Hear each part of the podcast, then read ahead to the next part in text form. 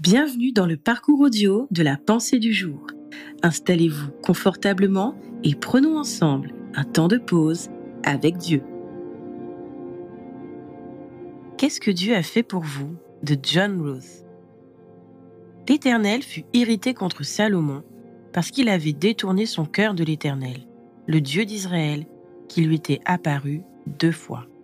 1 roi 11, verset 9. Salomon avait grandi dans un foyer où les choses de Dieu lui avaient été enseignées. Il connaissait l'histoire d'Israël et les miracles que Dieu avait accomplis. Il avait appris comment son père avait été choisi pour devenir roi, comment il avait vaincu Goliath et remporté des victoires pour Israël. Il avait entendu la voix de Dieu qui lui était apparue deux fois. Pourtant, il se détourna et choisit d'ignorer Dieu et tout ce qu'il avait fait pour lui.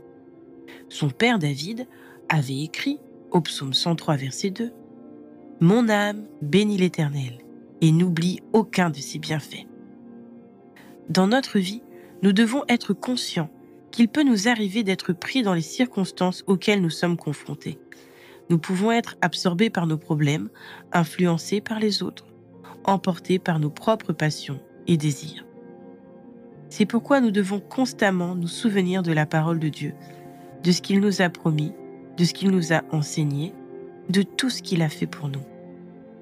Maintenant, pensez à tout ce que Dieu a fait pour vous.